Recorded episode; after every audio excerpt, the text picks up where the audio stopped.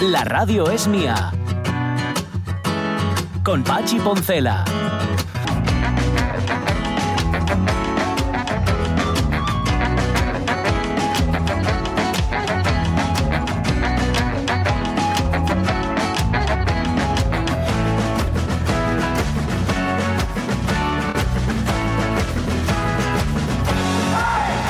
11 y 8 minutos de la mañana estaba aquí con la Intendencia Doméstica porque para hoy, para cuando llegue a casa, voy a tener una ensalada de patata, que a mí me encanta. Ensalada de patata Mm. con tomatinos, pimiento, cebolla, ¿eh?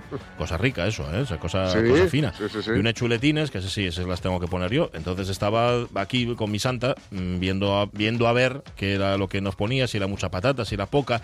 Estas son cosas del día a día, de la hora a hora, que es que no lo puedes quitar. O sea, esto es, esto es lo, lo fundamental. Esto es el trabajo... No, eso es- es la vida. diario, es la vida misma. No lo- y, y- y, por ejemplo, tú que te fuiste ahora unos días, que estuviste fuera, Sí. cuando vuelves, te encuentras otra vez con, lo- con aquello que dejaste, porque no marcha eso. Eso Hombre, no, no, no, no marcha. No, No, no. marcha.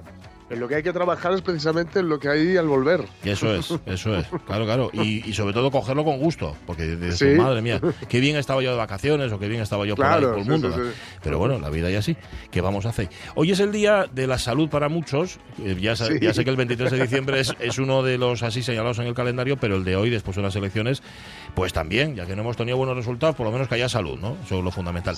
Y luego está también para una considerable, no voy a decir yo una mayoría, porque tampoco tengo hecha la estadística, con lo cual no sé si son muchos o son pocos, Mm. pero para un cierto sector de población el día del reconocimiento de que hay más realidad aparte de la tuya. O sea, Sí, aparte de tus redes sí, sociales, de tu grupo de amigos, de las lecturas que haces, etcétera, hay otro mundo, hay otra realidad que tú te, te niegas a aceptar o que te ciega la que tienes más cerca, porque es más brillante y está eso más próxima, y resulta que luego llega el resultado de las elecciones y bataclán, o sea, te, te das el dice, ah, pero ¿cómo es posible? ¿Pero cómo es Sí. posible que hayan votado a este en lugar de a este? ¿Cómo es posible que...? Bueno, pues porque hay más realidades que la nuestra, o no, esto es así, ¿no? Esto, esto- esto funciona así. Esto es así, esto es así. no, no- no queda otra. Mm, No, eso no quiere decir que haya que resignarse. Sencillamente hay que informarse No. mejor. Hay que informarse mejor. Pues yo, por ejemplo, estaba escuchando, llevo semanas, no meses, digo años, escuchando las barbaridades que se hacen en la Comunidad de Madrid, por ejemplo, ¿no? Sí. Que te cuentan en ciertos medios que se está haciendo esto y se hace, que yo no tengo por qué dudar. O sea, No. yo me creo que esto, esto es así, seguramente es cierto. Pero claro, luego resulta que ves los resultados y dices tú, pero entonces, que es que les gusta esto, o sea, les gusta comer esto todos los días. O, no, claro, tiene que ser masocas o algo, tiene que haber ahí algo que no, que no me está funcionando. Bueno, lo que no está funcionando es que creemos que la realidad es nuestra realidad. Y hay muchas más por el mundo. Claro. ¿Eh? Tenerlo en Claro. cuenta. Y, y no, no está funcionando la autocrítica tampoco. También, eh, hombre. Porque esto es- no suele abundar, ¿verdad? Cuando, cuando las cosas no van como, como bueno, como, como parecía que esperar. Sí, como no efectivamente. sí, ¿eh? Eh, eso, este, este patio de vecinas, ¿no? Que a veces, o de vecinos, o de vecinas y vecinos, que son los que eligen al alcalde, que es el que, el que, el que elige al vecino, como bien sabemos. Como dijo este hombre. sí. Sí, pues que, que son las redes sociales, ¿no? Que hay veces que dices, eh, pues eso, efectivamente te sorprende, ¿no? Como, como luego hay ciertos resultados que, por cierto, no, no olvidemos que son legítimos y que, son un fiel reflejo de- del pueblo, la ciudad, eh, la comunidad y el país en el que vivimos. Claro, y llanamente, no hay, no hay más, no hay Mm. más que, que esto y, y solo queda esperar que quienes se pongan a trabajar, o se pongan a hacer las cosas eh, lo mejor posible Sí. y que quienes no, no dimitan de un acto fundamental en democracia que es la oposición. Ujú. Ya. Porque si en oposición lo que ocurre es que parece que no hay alternativa. Claro, claro. Esto, Y, esto y el- al igual que la prensa antes, igual más que ahora, Mm.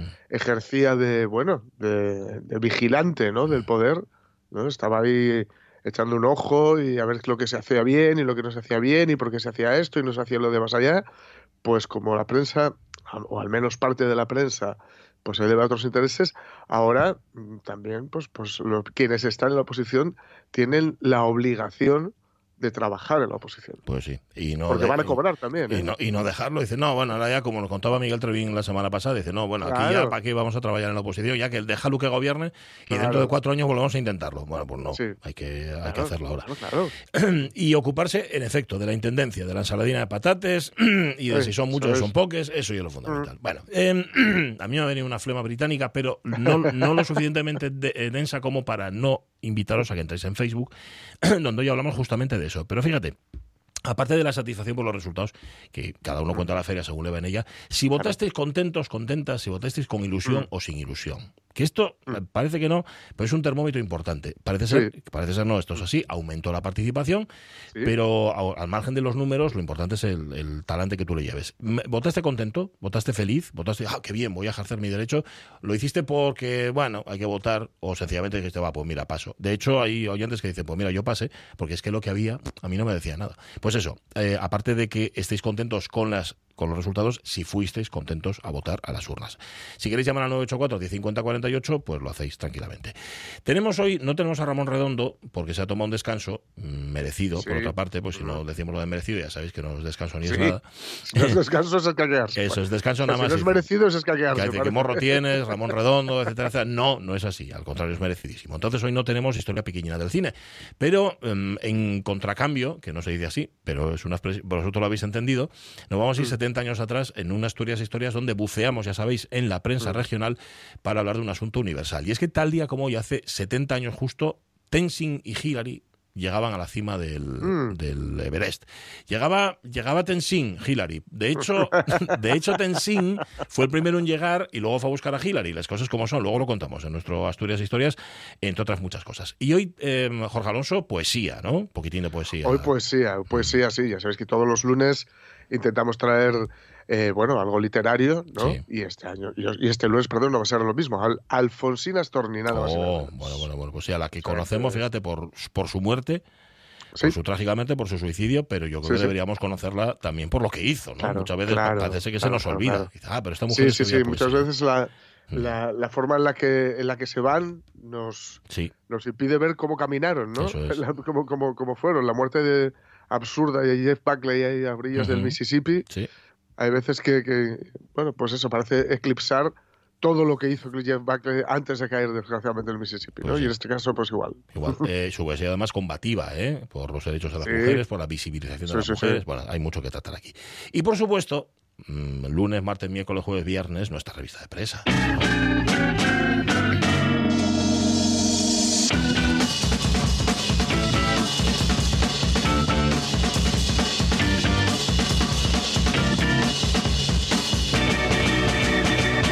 Y hay que decirlo porque es así que en nuestra revista de prensa no aparece ni una sola anécdota de colegio electoral. Cosa Hoy. que yo- hoy. Ajá. Mañana sí. Mañana sí. Hoy os vamos a dar un poco de descanso porque, claro, entre seguir los resultados y es que ha sido Sí, todo campaña, sí, campaña, campaña. Bueno, pues no. Hoy vamos a dejaros descansar un poco, que respiréis, con lo cual no hay ni una sola, creo que no hay ni una sola que tenga Mm. que ver con las elecciones. Bueno, y esta primera, bueno, sorprendernos no sé, pero sí que nos Ah, alarma un choca, poco a todo lo pasado. Choca, choca, sí. El FBI investigó un complot para asesinar a Isabel II en la década de los 80. ¿Qué tal está su majestad? ¿Le mola ser reina? Sí, gracias. Hace buen tiempo para las fechas que son, ¿no? Sí, La capital de Suecia es Estocolmo, Oslo o Reykjavik. Estocolmo. ¿Qué hora es en Sydney? Las cuatro y media de la madrugada. ¿Podría deletrearme la palabra Uzbekistán? U-Z-B-E-K-I-S-T-A-N. ¿Cuánto diría usted que duran las piezas chiquiticas de los relojes? ¿Quién es usted que se propone? No me reconoce, eh, vieja cacatúa de los cojones. No me reconoce, ¿eh? Pues no. Soy Sarah Ferguson. Ahí está. Por cierto que el jueves eh, con Edu Andés te perdiste a Carlos Areces. Que estuvo, ¡Ostras! sí señor, ¡Qué bueno! estuvo con nosotros y estuvo imperial. Ya sabéis, el actor asturiano, porque Sí. él, él es de Madrid, pero quiso como venir a desvelarnos que tenía orígenes asturianos. Y le dijimos, Carlinos, por el amor de Dios, si no te das cuenta que aquí nosotros llevamos diciendo años y años que tú ya eres asturiano. Y es cierto, y es cierto, su padre era, era asturiano. Pues nada, estuvo con nosotros, aquí es- estaba haciendo de, de Isabel II, a la que parece ser, parece ser que se la querían cargar en los 80, ¿no? Se la quería cargar en los 80 el ejército republicano irlandés, el Ah, IRA. el IRA. El IRA y el famoso, el tristemente célebre IRA. eh, o simpatizantes del IRA, porque el IRA no olvidemos que se sostuvo casi más por la gente que no vivía en Irlanda Sí, ¿verdad? que por los propios irlandeses. Sí, sí, la las grandes fuentes o la gran fuente de financiación del IRA solía ser, solía venir de Boston y de Nueva Ujú. York, de los inmigrantes Ujú. que, que querían, claro, uno eh, apoya la, la- la lucha armada cuando no cuando te pilla lejos, ¿no? Claro, claro. Es que si tienes que atravesar una barricada para llegar a tu casa, mm, Claro, ¿sabes? claro, y, claro. y sortear eh, bolas de goma, pelotas de goma, pues no Sí, mola. no sí, mola sí. Pues sí, parece que, parece ser que intentaron atentar contra la difunta reina Isabel II durante uno de sus viajes a Estados Unidos en la década de los 80. Esto lo reveló la Oficina Federal de Investigaciones, ya sabéis, el Federal Bureau of- Investigations, Sí. FBI, Ujú. que no solo se tomó en serio las amenazas, sino que, se, que logró que se reforzaran las medidas para garantizar la seguridad de la monarca. Ah, vale, vale. ¿eh? Y, y no olvidemos que la fuente es la propia Agencia de Seguridad estadounidense. Ah, o sea que lo- no, es que lo desvele un periódico, sino que lo dicen ellos. Eso, o algún rebotado, ¿no? Que salió mal de allí. Pre- pre- Prefería la CIA, tenía equivoquéme. Ah, yo tenía que haber ido a la CIA, chico, con lo que valía yo. Buah, ¿viste? Claro, que publicaron unos, docu- unos documentos relacionados con las averiguaciones que adelantó sobre posibles complots de digo, contra la soberana británica en su página The Vault, el arca, que mola mucho el nombre, Sí. el arca de la alianza. Sí, señor. Y los archivos salieron a la luz después de que varios medios los pidieran al amparo de la ley de acceso a la información. Ujú. Sabéis que en Estados Unidos estas cosas de, de que esta caja no se abre hasta dentro de tantos años, ¿no? Sí, sí. Pues, pues es algo así. Ujú. Según el expediente, la alerta la dio en San Francisco un oficial de policía que, pues os digo que, que las normalmente la financiación y, la- y el gran apoyo al IRA no estaba dentro de Irlanda, que también, por supuesto, Sí. pues estaba el en un pub irlandés, este buen hombre, tomándose una pinta, Ajá. y advirtió al FBI sobre una llamada que recibió de un hombre que había conocido en el lugar y Sí. quien presumiblemente simpatizaba con el IRA. Ujú. El oficial de policía reportó que el sujeto le dijo que quería vengarse por la muerte de su hija, Ah, que había sido asesinada en Irlanda del Norte por una bala de goma, toma. durante lo que ellos llaman los, eh, los troubles, los problemas, ¿no? Mm. Y el conflicto que, que asoló la, la región británica, que bueno, ahora afortunadamente se ha apaciguado, pero que aquello fue mm, bastante, bastante heavy. Pues sí. Así que, O sea bueno, que tú estás, tú pues- estás en Chigre, bueno, en este caso en el pub, tomando una Sí, botella sidra, una sí. pinta, co- hablando con un paisano, contando, a mí montaronme a la FIA, y chico, yo eso quiero vengarlo de alguna forma. yo esto lo voy a vengar, así que... y el otro era del FBI, y tú no lo sabías. ¿eh? Sí, sí. Pues bueno, El vale. otro es del FBI, y claro, y, y avisa. Y estas amenazas, mm, yo, yo, ¿cómo lo diría el tío Sí. Para que lo tomara en serio? Ujú. Sí, sí, sí. Se le, le tuvo que notar que no era, no era faltosada, ¿no? Sí, que no era boca sí, sí. chancla. Este no es ahí un rollo del grandonismo irlandés que es muy parecido al nuestro. No, Sí. no, no, no, no. Este tío, Ujú. este tío de verdad se va a poner en contacto con el IRA o es parte del IRA y se la van a intentar cargar. Sí, sí. Afortunadamente no llegó a buen puerto No. este plan. La verdad que no, y murió de vieja en la cama. Las cosas como Sí, son. eso es. bueno, así es. Eso es. Por cierto, hablando de morirse, luego vamos a escuchar un Mm. poquitín más a Tina Turner porque no podías quedar Sí. tú sin ponernos las tuyas. No, no, no. Sin poner algunas de algunas de bueno de mis favoritas de, de mis favoritas de, de ella de una de una mm, bueno un, huracán Sí, un, huracán que además yo le admiro mucho eh, por un lado el que en sus años mm, en lo que yo considero que fueron sus años mejores que fueron con Ike Turner cuando eran Ike y Tina Turner eh, esta señora tuvo que aguantar lo inaguantable Bueno, como bueno, ya bien bueno, sabemos. Sí. Y, y cómo supo buf, cómo supo reinven- reinventarse en los 80 Ujú. Totalmente. la cosa es muy difícil lo que hizo, así que Totalmente. Sí, tendremos unas cuantas pues, cancioncinas de, de Tina Turner. Sí. Y además vino a Gijón, llenó el Molinón. Hombre, sí señor, ¿Eh? lo contamos el otro día, con Claro. 42.000 personas que fueron y como decía la hoja de lunes en su titular, teniendo en cuenta la cantidad de perras que, que sacó el ayuntamiento, que fueron 7 millones de pesetes, Baratina Turner salió, ese era el titular que a ti, Turner, que a ti sí, te hubiera encantado, ese titular, sí, señor. Aunque estas cosas de... em, si- también es cosa de las redes, ¿eh? Que lo miras y dices, madre mía, si fue toda la gente que me está diciendo aquí que fue, no fu- fueron 40.000, fueron 400.000 Ujú. los que estuvieron. Pero vamos, estuvo, estuvo todo, todo, todo el mundo ahí, quiero decir. Sí, señor. Oye, que estoy viendo que se adelantan las elecciones al 23 de julio. ¿Cómo es que no me he de esto? Sí, sí, sí. Lo estoy viendo ahora mismo en el país, que me perdonen mis compañeros de los servicios informativos, pero dice Pedro Sánchez, y lo está contando ahora mismo en directo, que adelanta las elecciones al 23 de julio, después de que su partido haya perdido más de 400.000 votos en las elecciones municipales y autonómicas del domingo. Esta Bueno. noticia de ahora mismo. Digamos Eh, que, es, re- no sé, Sí. reflejos, ¿no? Sí, sí, sí, O- sí. sí, sí. Es así. Bueno, como, como no me salió como yo esperaba, venga, elecciones rápidas. No, vais- no vais a que perdamos más votos aquí a, a que Claro, toquen las elecciones. Con lo cual, el mi FIU, que ayer estaba muy contento porque le iba a tocar votar en las próximas Mm. elecciones generales, pues tampoco, porque cumple 18 en enero y esto va para el 23 de julio. Pues, pues no, es- estas se las pierde también. Sí, me, me parece a mí que sí. No, lo que te iba a decir de Tina Turner, y hablando de la muerte de Isabel II, de la que estábamos hablando ahora, eh, tengo Sí. que encontrar el titular, pero eh, el, el titular del, del país fue fascinante, uno de los titulares del Sí. país sobre la muerte de Tina Turner, diciendo que aparte de la enfermedad del, del- del cáncer de intestino Sí. que tenía y del problema renal que tenía, a- Tina Turner había muerto de muerte natural. Ah, muy bien. Aparte de los dos problemas de salud que tenía, había muerto de eso, de muerte Sí. natural. Vamos, yo me imagino que tener un cáncer y un problema renal, yo creo que ya es bastante causa de muerte natural. Sí, Como para que sí, encima haya otro. Bueno, no sé si me expliqué, ¿no? Bueno, pues eso venía en el son, país el otro día. son, yo creo que hay cosas que se escriben sin pensar, ¿no? Yo ayer leí que, que los votos iban a ser determinantes para, para decidir la alcaldía de Barcelona. Digo, bueno, y todas. Ah, amigo. esto, esto funciona Sí, así. señor. Sí, señor. Salvo que haya pucherazo, que entonces ya no recuentan los votos, sino que luego Claro. hacen un poco ese bulto. Sí, sí, sí, la verdad es que sí. Bueno, pues nada, eh, que no mataron a la reina Isabel II, sino que murió en la cama. Vale, vamos a contar la siguiente noticia, por favor. Ajá. La escuela de cowboys de Argüero. Así es el rancho de monta western que permite emular a John Wayne. Siete caballos viene de Bonanza.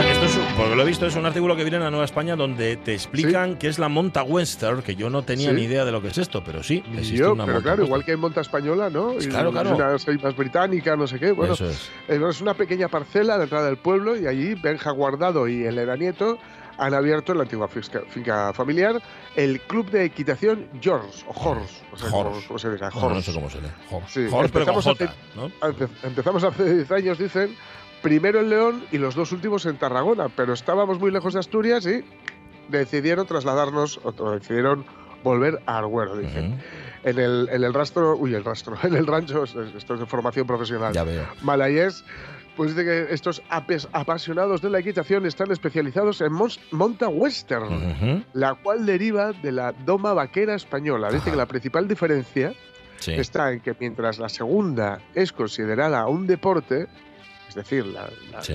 la española, Sí, sí. el western sigue siendo un trabajo, es decir, Ah. es para llevar las vacas al rancho de Macleijan, ¿no? Vale, al vale, vale. Chisun. Vale. Al rancho, al rancho de Chisun. eso es. O a la ponderosa, ya que estamos con, la con bonanza de fondo. Eso es. Eso es. Lo que hace que la disciplina americana sea menos rígida, la silla es más cómoda y la forma de trabajar con el caballo es diferente. Claro, es que en la, en la doma esta española, claro, va el caballo va así como más estirado, ¿no? Y Claro, el jinete claro, claro. o la jineta, con perdón, la amazona.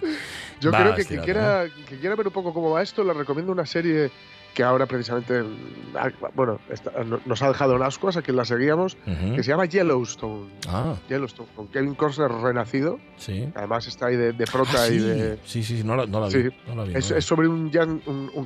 Uy, ya y dale con el rastro. Un rancho enorme en, claro, Yellowstone, ¿no? Sí. Que está pegando con Yellowstone Mm. y que tratan temas muy universales, ¿no? La tierra, el derecho a la tierra, la modernización, las reservas indias, el vivir al lado de un parque eh, nacional como es Yellowstone, ¿no? Ujú. Es muy interesante y sale mucho, mucho rollo del caballo y te insiste mucho en lo que es ser un verdadero cowboy. Claro, ahí está, ahí está. Lo que pasa es que no tienes que irte a Yellowstone, puedes irte a Arguero, Nada, en Vía Viciosa. a pasar y mira qué fácil lo tienes. fin de semana. Sí, señor, sí, señor.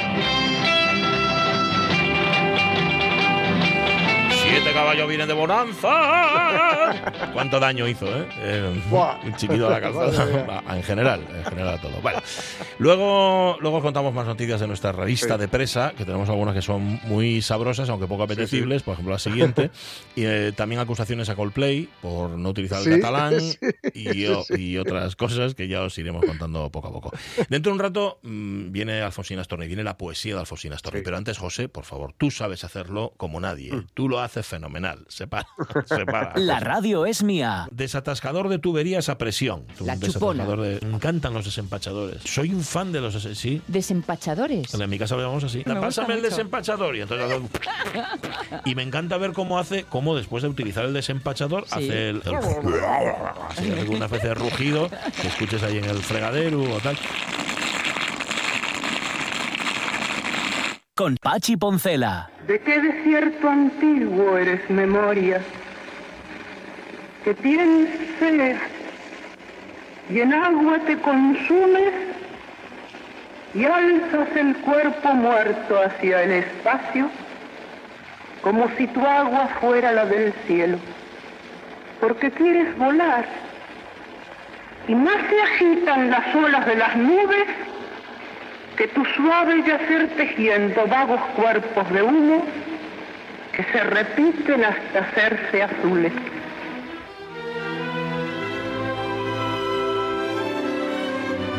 Esta era la voz de Alfonsín Astorni, ¿verdad, Jorge? Uf, Mm. vaya cadencia, ¿eh? ¿Verdad? Que ¿Verdad que tenía sí? al, al recitar. Sí, sí. Ya sabéis que hay veces que recitar y escribir son artes diferentes, pero cuando se unen, uf, sí. Y uf, que- y David que- González lo hacía muy bien. Sí, es verdad, es verdad. Y, que, y, y en efecto, qué difícil es no traicionar el texto cuando estás recitando, ¿sabes? Ponerte Claro. enfático, ponerte así como... Claro, claro, bueno, claro. muy ahí como el viaje en uno aparte, ¿no? Eso a, es, a recitar, señorito, recitar. señorito. Bueno, nacía tal día como hoy, ¿verdad, Alfonsín Astorni? Sí, nacía tal día como hoy en 1892 en Capriasca, en Suiza, donde sus padres estaban de vacaciones. Ah, Por cierto, mira, la UNE también la nuestra homenajeada de hoy y de la semana pasada, Tina Turner, que también era suiza. es verdad. Sí, sí. Sí, sí. Y bueno, por supuesto era poeta, ¿no? Una grandísima poeta, criada entre San Juan y Rosario, Rosario, eh, o sea, lugar de nacimiento a la sazón de Lionel Messi, por Ah, ahí, ahí lo cuelo. Bien, bien, muy bien. Y a los que 12 llevas años comenzó a escribir poemas centrados en el clima de estrecheces y desolación en el que vivía con sus tres hermanos, porque, y esto ya os lo, os lo digo yo, la- solo la belleza salva este tipo de. Sí. o, o la búsqueda de la belleza sal- salva este tipo de situaciones. ¿no? Tras la muerte de su padre y con 14 años va a estudiar magisterio a Santa Fe y también, por supuesto, le toca trabajar en una empresa de gorras, de aceites y como celadora de una escuela. Mm, También como corista en un teatro de Rosario. Ajá. Y ya con el título de maestra rural ejerce en una escuela pues ahí de Rosario que llega a dirigir. ¿no? Sus cuadros de depresión, de neurosis, de paranoia Uf. y sus constantes ataques de nervios pues la van a alejar de, de la actividad. Claro, así es muy difícil, digamos, tener un trabajo eh, fijo, ¿no? Sí. poder desarrollar un trabajo de una forma continuada. Publica sus primeros versos en revistas rosarinas y a los 20 años da a luz a su hijo Alejandro. El padre es desconocido, aunque se sabe que era un hombre casado bastante mayor que ella. Digamos que sería ya uno de sus desengaños amorosos. Estaba lloviendo sobre mojado, ¿no? Sobre eso pobre. En 1916, siendo madre soltera, cuidadín con ser madre soltera en 1916, esto es bastante complicado, pobre, sin ningún contacto, publica su primer libro. Toma. La inquietud del rosal, el dulce año. Ahí está, en 1918. Seguirán irremediablemente en 1919, Languidez en 1919 también. Y con este último, con Languidez, gana el primer premio municipal de poesía y el segundo premio nacional de literatura. ¿no? En todos ellos se puede rastrear pues, bueno, la voluntad de, de mirar al, al mundo real, ¿no? que, que, bueno, marca la disputa por cambiar el modernismo imperante, ¿no? la Ya. cosa así un poco manierista. Sí, un poco la Rubén Darío. ¿no? Sí, Sí. Sí, sí. La, la belleza no ha de ser útil, pero tampoco ha de ser fatua. Ya, ni, ni empalagosa. ni empalagosa. Empalagosa, claro. Mm. Sus versos, pues bueno, digamos que caminan por la temática amorosa, ¿no? No son nada complacientes, complacientes discuten eh, tanto el rol como los estereotipos de la mujer de su época. Eh, ella trabó amistad con muchos escritores en, en muchas tertulias, en las famosas tertulias ¿no? que tenían lugar a principios de los años del, del siglo pasado, vaya. Ujú. Y también peñas literarias, ¿no? Que yo me, los- me, me- me mola el concepto de peña literaria, ¿no? Como juntarte ahí, ¡oh, Sí, oh, venga! sí, sí, sí, sí, pero Hoy bueno. Pedro Páramo, Venga, ¡eh! venga. Pedro Páramo, vamos, Pedro, ¿eh? Pon otra. Sí. Pero bueno, eh, digamos que particularmente fuertes fueron sus lazos con Horacio Quiroga y Ujú. Leopoldo Lugones. Sí. El suicidio del primero en 1937 y del segundo en 1938, con quien habría contraído al parecer un pacto para morir juntos, pues la sumió en una soledad, en fin, devastadora, agudizada además por el reconocimiento de cáncer de mama por el que le habían estirpado un seno. ¿no? Así que la pobre no tuvo una vida No. precisamente fácil. Ujú. Ella se negó a una nueva operación y el 20 de octubre de 1938 eh, escribió el poema Voy a dormir, que envió al diario La Nación el 22. El Ujú. 25 de octubre, cuando fue publicado, pues se suicidó arrojándose al mar desde el balneario del Club Argentino de Mujeres de Mar de la Plata. Desgraciadamente, no se puede decir que haya, hombre, habrá tenido, por supuesto, chispas e instantes de felicidad pero no se puede decir que haya tenido una vida precisamente, en fin, azucarada, ¿no? Esta mujer. Ni mucho menos. Bueno, ¿nos has traído algún poema de Alfonsina Estos cuatro. Cuatro poemas. Nada más y nada menos. Vale, yo creo que sí, ¿Eh? ¿Eh? que nos va a dar tiempo a contarlo. Vale, sube un poco, sube un poco a de argentinos.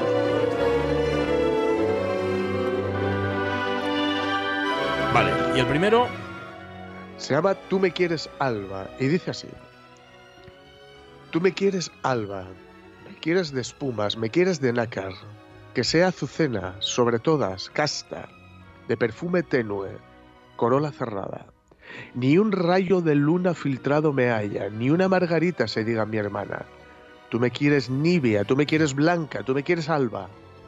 Tú que hubiste todas las copas a manos, de frutos y mieles los labios morados. Tú que en el banquete cubierto de pámpanos dejaste las carnes festejando a Baco. Tú que en los jardines negros del engaño, vestido de rojo, corriste al estrago. Tú que el esqueleto conservas intacto, no sé todavía por cuáles milagros. Me pretendes blanca, Dios te lo perdone. Me pretendes casta, Dios te lo perdone. Me pretendes alba. Huye hacia los bosques, vete a la montaña, límpiate la boca, vive en las cabañas. Toca con las manos la tierra mojada, alimenta el cuerpo con raíz amarga. Bebe de las rocas, duerme sobre las carchas, renueva tejidos con salitre y agua. Habla con los pájaros y, leva- al, alba. Y cuando las carnes te sean tornadas, y cuando hayas puesto en ellas el alma que por las alcobas se quedó enredada, entonces, buen hombre, preténdeme blanca, preténdeme nibia, preténdeme casta. bueno, vaya latigazo, ¿no? ¡Bu! Al mundo de los hombres. Tú, me quieres casta mientras tú te vas por ahí de, de Eh, ¿no? Eso es, eso es. Le ha puesto, ha puesto una, le ha puesto un poquito de seda en la puya, pero. pero Sí, sí, vamos, vamos, pero una puya. Bueno, este que viene ahora también va un poco por ahí, ¿no? Va un, un poco por ahí, sí. Hombre pequeñito, se dice. A ver. Hombre pequeñito, hombre pequeñito, suelta a tu canario que quiere volar. Yo soy el canario, hombre pequeñito, déjame saltar. Estuve en tu jaula, hombre pequeñito. Hombre pequeñito, ¿qué jaula me das? Digo pequeñito porque no me entiendes ni me entenderás.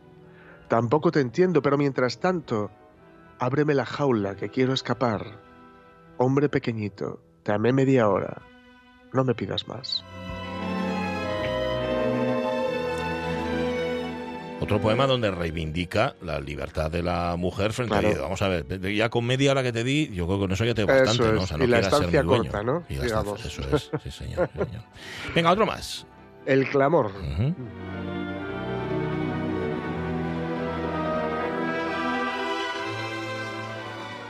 Alguna vez, andando por la vida, por piedad, por amor, como se da una fuente sin reservas, yo di mi corazón. Y dije al que pasaba sin malicia y quizá con fervor, obedezco a la ley que nos gobierna, he dado el corazón.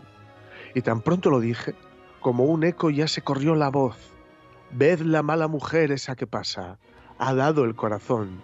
De boca en boca sobre los tejados rodaba este clamor, echadle piedras es sobre la cara, ha dado el corazón. Ya está sangrando, sí, la cara mía, pero no de rubor, que me vuelvo a los hombres y repito, he dado el corazón. Tú contabas antes la cantidad de desengaños amorosos que tuvo Claro. esa mujer, incluido ese primero, ¿no? Del que Sí. nació su Sí, hijo y demás, con lo cual Claro. sí daba su corazón mm, y se lo rompían la mayor parte de las Sí. veces. Lo que pasa es que, claro, la, la- la otra opción es quedártelo, guardártelo y... eh, Sí, sí, sí. no, pero hay, que arriesgarse. a Ella veces, lo, ¿no? ella lo entregaba. Y decíamos que el último, decías tú antes que el último poema, el último poema lo publicó o se le, se le fue publicado, digamos, unos días antes de suicidarse y tiene el significativo título de Voy a dormir. Sí.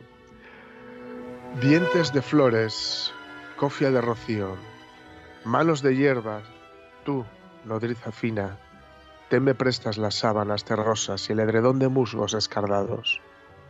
Voy a dormir, nodriza mía, acuéstame.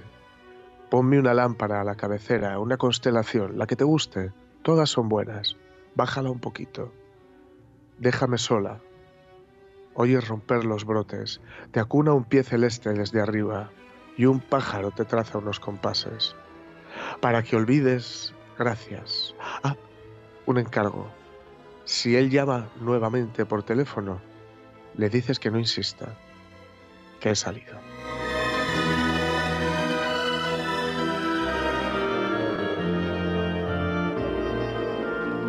Tremendo, ¿eh? Tremendo poema. Tremendísimo, Sí, señor, tremendísimo. Gallina de piel, que diría Johan Cruyff. Sí, sí. Y bueno, estos versos, mm, versos son- sonarán Sí. a quien conozca cierta canción de Ariel Ramírez, tal que esta. Sabe Dios qué angustia te acompañó.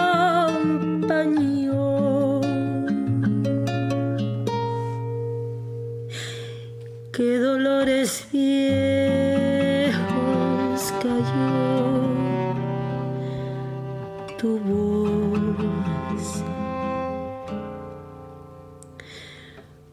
para recostarte arrullada en el canto de las caracolas marinas. La canción que canta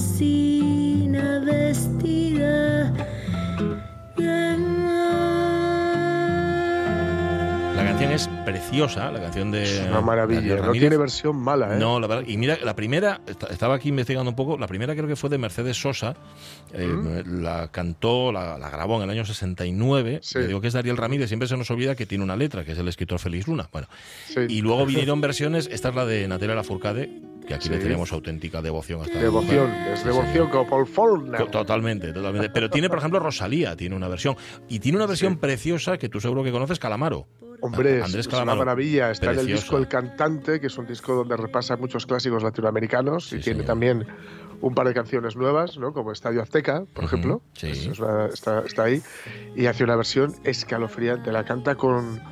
Uf, la canta con un quebrado que, Sí, que, bueno. sí, señor. Y además la junta, la junta con Zambia de mi esperanza, porque eso es una zamba, Sí. este, este ritmo, ¿no? Sí, sí, sí, sí. y los habitantes del agua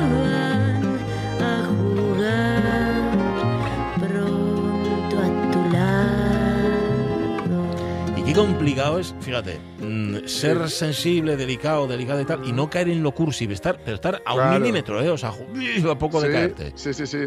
Estás, estás bordeando, ¿no? Totalmente. Estás con, con- con un pie ahí en, en- en el ripio rosa y tal, pero no. No, no, no. no. porque, eh, claro, una, una, una cosa es, digamos, tratar de endulzar o tratar de embellecer algo terrible como lo que está contando Alfonsina y el mar. ¿no? Y otra cosa es que ya pasarte. Sí, sí, sí, sí, estás, en- está- estás en el otro y, ya, lado. y ya pasar de Alfonsina al mar a la sirenita. To- Total, claro, sí, sí, pero está, claro, es verdad. Es que además citar, poner sirenita ya en la canción, como que, bueno, bueno, no nos tropeemos, que vamos muy bien. Claro. Tal día como hoy, año 1892, Sí. nacía en Suiza, pero por circunstancias, eh, la grandísima Alfonsina Storni. Luego, antes de que acabe la hora, nos vamos a Suiza también para recordar a Tina Turner. Antes, acordaos, hay elecciones generales el 23 de julio. Esto es noticia que Prepara- os, os prepara- adelantamos antes, sí, señor. Preparad el vermut. Eso es, eso es, que ha dicho Pedro Sánchez que habiendo perdido 400.000 votos, que no puede ser. Y entonces las adelanta, y mucho. Con lo cual, lo siento Álvaro, no vas a poder votar tampoco en las siguientes elecciones. Antes de Tina Turner, vamos a tener nuestra revista de presa, no sé, la tuvimos, nuestras Asturias e historias, yéndonos al 53. Pero José, antes vas a separar, porque tú lo haces muy bien. Dale, por favor. La radio es mía. ¿Has tenido que chivarte alguna vez? ¿Has tenido mucho chivato o mucha chivata a tu mm. alrededor? Porque a todos alguna vez nos ha tocado ni, ni, ni, ni, ni, ni, ni, ni. Además en ese tono. Que mm. no, no le entiendes lo que dices, solo entiendes ni, ni, ni, ni, ni, ni. Es así. Con Pachi Poncela.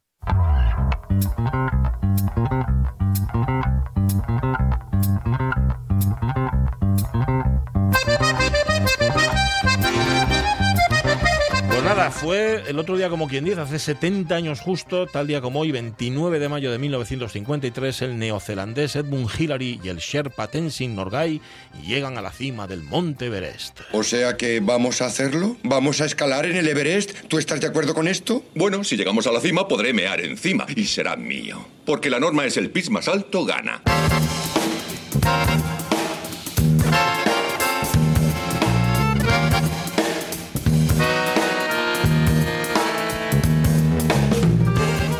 Que por temperaturas y demás ni Tenzin ni Hillary se hayan atrevido a, sac- a sacar nada, o sea, a orinar allí en la cima del Everest. Habrán hecho otra cosa. Se habrán sentado y claro, no habrán visto nada, porque ¿qué se va a ver si estaba todo nublado? Bueno, no importa. Aunque puede pareceros asombroso tratándose de un hecho tan relevante, el equipo que confecciona este espacio tuvo que dejarse las pestañas rastreando en la hemeroteca del diario El Comercio con éxito relativo. A ver, es verdad que la palabra Everest aparecía en cientos de ocasiones, pero generalmente referida a la publicidad de una tintorería Ah, que tiene el mismo nombre, la tintorería Everest, con lo cual tú querías haber encontrado, pero no, era, era publicidad de la tintorería. Y no al mítico pico, es decir, al mítico 8000. Del año 53, o sea, lo que se dice de 1953, solo encontramos esta noticia del día eh, 10 de junio, es decir, 10 de junio de 1953, es decir, 12 días después de la llegada de Hillary y compañía a la cima. vuelo sobre el Everest. El avión había sobrevolado el pico conquistado días antes por el hombre para hacer una serie completa de fotografías y películas en blanco y negro y color. En realidad, El vuelo se había proyectado para coincidir con el asalto final de la expedición británica al Everest con el fin de que los aviadores comunicaran la noticia de la conquista del pico. Pero el temor a, la- a que la vibración de los motores del avión pudiera provocar desprendimientos de nieve que afectasen, Eh. acaso fatalmente, a los expedicionarios, hizo desistir de vaya, mejor, por si acaso, ¿no? Y ya de paso que iban, los que iban en el avión pudieron comprobar que, comillas, en las fotografías de la cumbre del Everest no se ve ninguna bandera. Ah, quizá, a ver, nosotros apuntamos, el avión volaba 11.000 metros, igual desde Claro. arriba no se ve tan bien. Pero la razón parece ser que era más bien meteorológica, ¿no? Los vientos que azotan intensamente la, clima, la cima perdón, no permiten la permanencia de ninguna bandera, Claro. por muy firmemente que esté clavado su mástil en la nieve. Vamos, hombre, ni siquiera la bandera británica, que ya es decir, así se Que la ya es gasta. decir, que ya pesa, ¿eh? Ya pesa la bandera británica, todo el imperio británico instalado en la cima del Everest. Así se las gasta, amigos y amigas, el viento en ese país llamado Nepal. Las montañas parecen pezones. No podemos llamar a un país pezones. ¿Y qué tal Nepal? ¡Oh, me gusta! Ah, ves, Dios siempre atina. Serán los dioses subidos ahí a la cima del Himalaya poniéndole nombre a las cosas. Ahí. Vale. Por cierto, que la noticia se remata haciendo justicia, antes lo comentábamos, parece ser que la prensa india Mm. no dejó dudas sobre quién había sido el primer humano en Ajá, pisar la cumbre del Chomolungma, que es el nombre que recibe el Everest por esos lados. En efecto, no fue Hillary, sino que fue el Sherpa Tenzin, que volvió, dice la noticia, después, de bus- después para buscar al neozelandés Hillary, con el que volvió a escalar de nuevo hasta la cima. Vamos, que el Sherpa se hizo un doblete para que el británico pudiera compartir su gloria. Hay que joderse, hay que saber joderse. Este es el Sherpa Tenzin momentos antes o momentos después de que Hillary le haga un gesto desde abajo como diciendo, vente, vente, vente, Sí, sí. vente que no llegue. Llegó, y diría, no, sé- no, no habréis traído a más colegas, ¿eh? porque yo estoy ya hasta la No, no, no, yo de solo, soy yo aquí". solo, soy yo solo. No. Mira, lo de haber indagado en la hemeroteca nos ha servido para Sí. encontrar otros titulares eh, relacionados con la gesta montañerista, como dice un amigo mío, que él habla de montañerismo, no de alpinismo. Bueno, de esta gesta del año 53. Por ejemplo, este titular de octubre de 1977. Hillary, afectado del mal de altura. Parece ser que cuando el montañero y apicultor, por cierto, de 57 años, comandaba una expedición neozelandesa en el Himalaya Oriental, tuvieron que hospitalizarlo en Nueva Delhi por mal de altura, que es eso que te ocurre cuando incluyes poco oxígeno en tu dieta respiratoria. El titular llama la atención porque no deja de ser paradójico que algo tan prosaico le ocurriera a alguien que había pasado la historia subiendo 8000, ¿no? Que tenga mal de altura Hillary, además que lo tenga yo, pero que lo tenga Hillary. Bueno, aquella expedición, aquella expedición en la que él se puso malo iba en búsqueda de las fuentes del Ganges, así que lo que le ocurrió a Hillary podría calificarse de Ganges del oficio.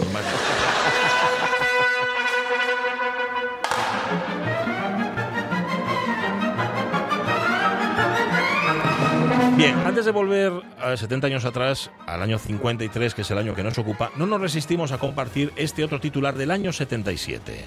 Gran Premio de Madrid. Orantes eliminado. Orantes es el tenista Manolo Orantes, derrotado en tres sets por el italiano Paolo Bertolucci. Traemos esta colación porque en los años de nuestra infancia lo habitual era que nuestros deportistas cayeran eliminados a las primeras de cambio en la mayoría de las competiciones. Y esto es para que los más jóvenes, como por ejemplo José Rodríguez, se den cuenta de los refalfios que estáis, ¿eh? por culpa de gente como Rafa Nadal o Carlos Alcaraz.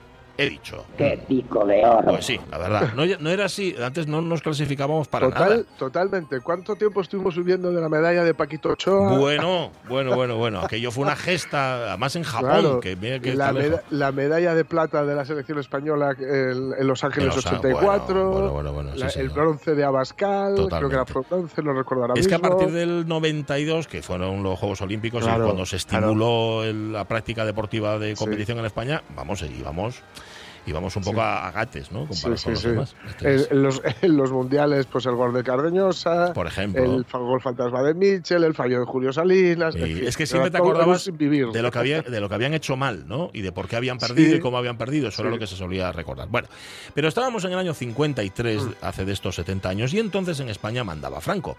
En Ah. nuestros cuerpos, mandaba en nuestras almas, mandaba también en nuestros corazones. Titular. Quisiera imprimir en vuestros corazones todo lo que hay de aleccionador en nuestra historia y en nuestro vivir. Su Excelencia el Jefe del Estado habla a las juventudes españolas. Esto lo dijo el dictador, que en el año 53 todavía tenía chorro de voz, aunque poco, clausurando el Consejo Nacional del Frente de Juventudes, que por supuesto fue un éxito, como no. El discurso de Franco, cuenta la crónica, fue interrumpido numerosas veces y al final acogido con una ensordecedora ovación que duró largo rato. Mira, fue gritar aquello de arriba España y... El grito fue contestado con entusiasmo por todos los concentrados, durando las aclamaciones y vítores al caudillo varios minutos. Bueno, suponemos que duraron varios minutos por si alguien estaba vigilando quién era el primero que Eh, se cansaba de ovacionar. Pues eran como los aplausos a Stalin. Totalmente. Y esto estaban horas y horas aplaudiendo para que no ser el primero en dejarlo.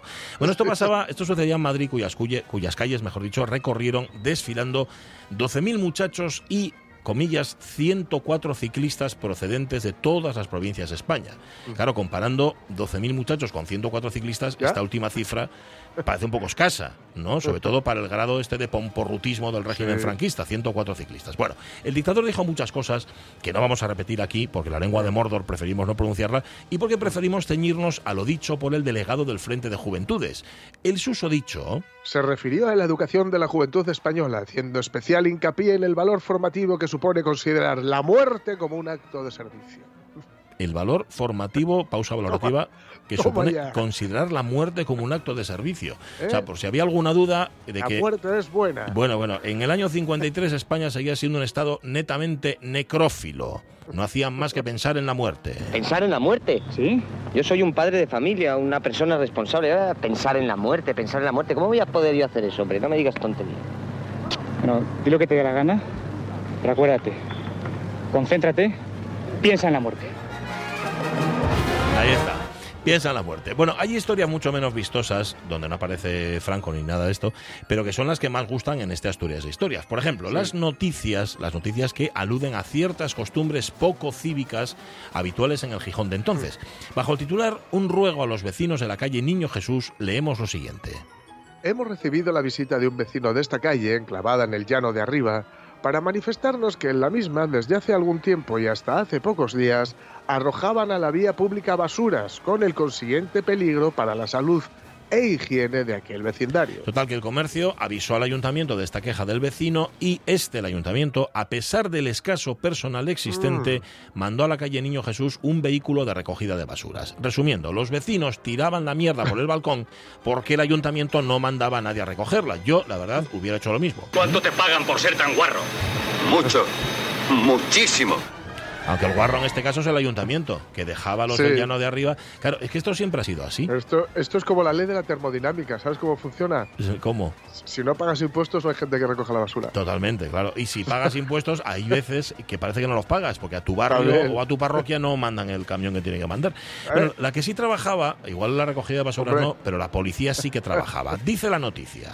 Por la policía fue detenido el conocido amigo de lo ajeno Fernando Rodríguez Matías, alias El Chato, como autor del robo cometido en el domicilio de Dionisio Martín Morales. El individuo había llevado varias sábanas, almohadas, servilletas, una americana, un pantalón y tres camisas de caballero, así como ropas de señora. Bueno, esto es lo que viene siendo un asalto al fondo de armario, lo que hizo este señor el Chato, Fernando Rodríguez Martínez Arias el Chato. Pero bueno, ahí estaba el quite de la policía. ¡Gamberro! Que eres un gamberro. Tira para afuera que te voy a contar un cuento. ¿Que ¡Gamberro! te lo imaginas cómo? Perdona. Con todo puesto. Sí, Las sábanas, las almohadas, las servilletas, la americana, el pantalón, las tres camisas, las ropas de señora diciendo, estoy en mía. estoy todo mío. Es que me gusta ir abrigado. ¿Qué pasa? ¿Qué Luego voy quitando capes. ¿Qué pasa? ¿Qué pasa? En- engordaste, chato. ¿eh? engordaste un poco. Te queda bien la falda. Sí, sí, qué bien te queda la ropa señora. Bueno, por estas fechas, en vísperas de la Feria de San Antonio, visitaba España por vez primera el circo americano. Se instalaba en Gijón, en la Plaza del Humedal, Hombre. para que nadie quede, decía la noticia, sin disfrutar de la sana alegría que produce este espectáculo, uno de los más amenos e impresionantes de la actualidad. La verdad es que el circo americano tenía buena pinta. Atracciones de fama internacional como los superacróbatas Fidetis de Alemania, el trío Sihi orientales y los Yaminos, ciclistas aéreos franceses, y cuadros vistos- vistosos como la maravilla de bronce del Palacio griego. A ver, acróbatas alemanes, un trío oriental, ciclistas franceses y un palacio griego. Y nosotros nos preguntamos, ¿por qué se hacía llamar el circo americano? Bueno, que ya se sabe cómo son los americanos. No, yo es que quería defender un poco a los americanos, porque también tienen cosas positivas. Vete a la mierda, hombre. La verdad es que algunas noticias, por lo menos en 1953, solo podían suceder en los Estados Unidos. Por ejemplo, esta fechada en Nueva York. Combate entre dos policías femeninos y dos gángsters. Ellas les vencieron con una doble llave. Bueno, cuenta la cronista, cuenta el cronista que una morena y una rubia, pero lo dicen tal cual, una morena y una rubia, Anne Bilchast y Johan Hochter, ambas agentes femeninos, han luchado y detenido a dos individuos de gran corpulencia ante una gran muchedumbre que asistió indiferentemente y regocijada al espectáculo. Todo empezó al intentar la detención de Rocco Gramarino, un corredor de apuestas y jugador de ventaja de mala reputación. Gramarino salió corriendo y las dos agentes se persiguieron hasta su domicilio, en el que les cerró el paso Richard Gramarino, hijo del fugiti- fugitivo. Entonces se inició un magnífico combate en el que salió primero por los aires Richard y después su padre. Una de las agentes gritó al público, ayúdennos a detenerlos, pero la gente solo hizo corro para presenciar el final de la pelea. O sea, ahora se explica lo de asistió indiferentemente y regocijada. O sea, lo que estaban esperando era ver cómo se saldaba aquello. Eh, tampoco parece, no obstante, que las agentes necesitaran mucha ayuda. Y además, ya sabes que si te metes en una pelea nunca sabes cómo puede terminar. A ver, pon cara de pelea. Señor, ¿es eso cara de pelea? ¡Ah! Esto sí es cara de pelea. Venga, pon cara de pelea. ¡Ah! ¡Puta mierda! No me convences. Pon cara de pelea de verdad. ¡Ah! No me das miedo. Sigue con ello. Lo mejor, eh, si hay una pelea a tu alrededor, es no meterte y poner cara de pelea. Tú pon cara de pelea, Eso, como que te vas a pelear es. y que, como que... Eso es. Y si ves que va contigo, el atletismo. Sí, ¿verdad? Correr, correr, correr. Sueltas el yunque que llevas y así Eso corres es. más. Maravilloso. Bueno, vamos terminando esta, estas historias. historias. Mm. En el comercio, el periodista Bastián Faro entrevistaba al árbitro asturiano José Fombona, 11 temporadas haciendo de juez de juego por esos campos de España, incluyendo partidos internacionales. En la temporada 52-53 había arbitrado 16 partidos, 13 de primera y 3 de segunda. No hay partido fácil a priori, decía Fombona, ni el árbitro es infalible, ni el público acierta siempre. ¿Qué es lo que más le desagrada al árbitro? Cuando lo bronquean injus- injustificadamente, es decir, cuando se justifica el desconocimiento por parte del público de alguna regla del juego. ¿Y qué hace el ¿Qué árbitro? ¿Qué hace? Te leo yo las preguntas. Sí. ¿Y qué hace el árbitro en ese caso, Fombona? Se inhibe, el ruido no le hace mella. El árbitro que se deja influenciar por el público no sirve. Ajá. ¿Qué es lo peor del público? Su apasionamiento y su volubili- volubilidad. Pero tiene una buena cualidad, y es que después del partido recapacita y, a las 24 horas, puede emitir un juicio más sereno, más exacto. No todo tan claro. Bueno, ¿qué dietas tiene un árbitro por un partido? A ver. En primera división, mil pesetas y en segunda, 500, además de viajes, pagos y estancias. El público tiene la idea falsa de que los árbitros cobran mucho. No perciben más de lo que los he dicho, teniendo en cuenta que nos hacen un 15% de descuento, 10% para el colegio y 5% para el comité central. La Comité Central del- de los árbitros, no del Partido árbitro, Comunista, claro. pensaba. Bueno, vamos, que mil pesetas por aguantar lo que aguantan los árbitros, me da a mí que Fombona por dinero no lo hacía. Oiga, tienen que venir. ¡Joder! Soy justo. Justo Peña de la Fuente, el árbitro. Justo, tú lo que eres es un hijo de puta. Lo que el ojo no ve, ya sabéis, la magistral película de José. Maravillosa. Eh, cuando ya estábamos por cerrar estas Asturias Historias, nos encontramos con el siguiente titular. Un gijonés viaja y escribe por Europa. Los estudiantes, un partido entre chinos y negros y un concierto. Mira, lo de los chinos y los negros hizo que estuviéramos a punto de leernos el artículo entero. Pero mira, nos dio pereza y lo dejamos para otro día. Si espero 70 años, digo yo que otros 70 podrá esperar. Y colorín colorado, este cuento se ha acabado. Y fueron felices y comieron perdices. Y a nosotros nos dieron con la puerta a las narices. Será la mía. Bueno, el año 53, ahí estaban Tenzin primero y Hillary después subiendo a la cima del Everest hace justamente 70 años. Oye, una que por cierto habla de cimas altas, una de Tina Turner, para ¿Sí? llegar a las Ah, pues 12. mira, esta, esta tema, este temazo, temazo inconmensurable donde se juntan, ya digo que era una muy mala persona, pero la verdad es Ah, que, en fin, un gran de- genio no le justifica, ¿eh? solo explica que era Ike Turner, Ike Turner, perdón, la fuerza, la potencia, la explosividad y los matices que tenía cuando quería y, solía querer Tina Turner. Y cuidadín, el genio de Phil Spector, otro Mm. bicharraco tremebundo, pero que en esta ocasión hicieron de esta canción River Deep, Mountain High, una absoluta obra maestra.